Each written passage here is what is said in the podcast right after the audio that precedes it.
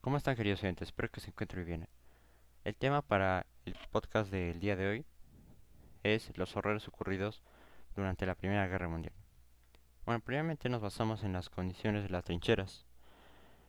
Eh, como sabemos, eh, las condiciones de las trincheras variaban ampliamente en el contexto de la guerra y también según la época del año y el clima.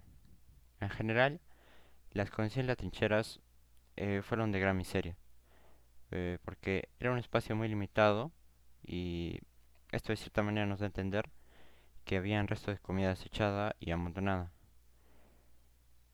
Y los soldados están en un contexto que se abstenían a cambiarse o asearse durante semanas, lo cual creó eh, riesgo para la salud. También en trincheras, por la suciedad que había, eh, se generaron las ratas, los piojos y muchas otras plagas y esto dio un entorno adecuado para el ser humano, que a su vez estas plagas eran transmitidas, eran transmisoras de enfermedades como podía ser, entre muchas, la fiebre de trinchera, producida por una bacteria que se da por las heces de, de, los piojos. Las personas presentaban cefalias, es decir, dolores de cabeza, dolores faciales, deformaciones en la cara y en las piernas. También uno de los errores que puedo mencionar era que los hombres heridos o exhaustos eh, ya no se centraban en, el enemigo, sino el, en su bien, pero no podían controlar muchos factores que estaban presentes en la guerra, como podía ser el barro profundo. Es decir, que un hombre herido podría llegar a tener la muerte por ahogamiento. Y esta muerte por ahogamiento fue muy común durante muchas batallas, y sobre todo en esta guerra, donde muchos soldados se ahogaban y simplemente desaparecían, pues en el contexto que se encontraban de la guerra era muy complicado centrarse en diferentes factores que podían acabar con su vida y también en el enemigo.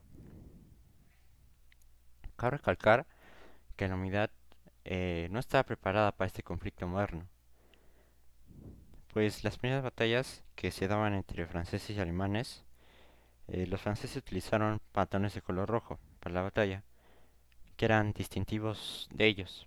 Pero eh, estos pantalones rojos frente a la vestimenta, por así decirlo, camuflajeada de los alemanes, eran obviamente visibles, causándoles eh, la muerte a muchos, a muchos franceses, pues estaban acostumbrados a otro tipo de guerra, una guerra más elegante y representando su cultura, pero que no se comparó a esta guerra. También podemos recalcar que las batallas en la Primera Guerra Mundial eran muy estáticas. Eh, los campos de batallas estaban compuestos por hileras de trincheras con líneas de alambres de púas, minas y nidos de, ametralladoras, lo cual dispuso la guerra en una lucha de posiciones. Los bombardeos eran cosa del día a día, por lo cual los soldados desarrollaron una enfermedad terrorífica, que se le conoce como neurosis de guerra.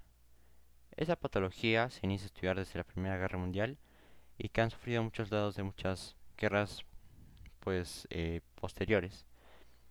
Esta neurosis de guerra es una reacción entre la intensidad de los bombardeos y la lucha que produce una impotencia que se, que se puede expresar en el individuo con pánico, estar asustado, sentir deseos de huir eh, falta para razonar, memorizar, eh, dormir, caminar o hablar.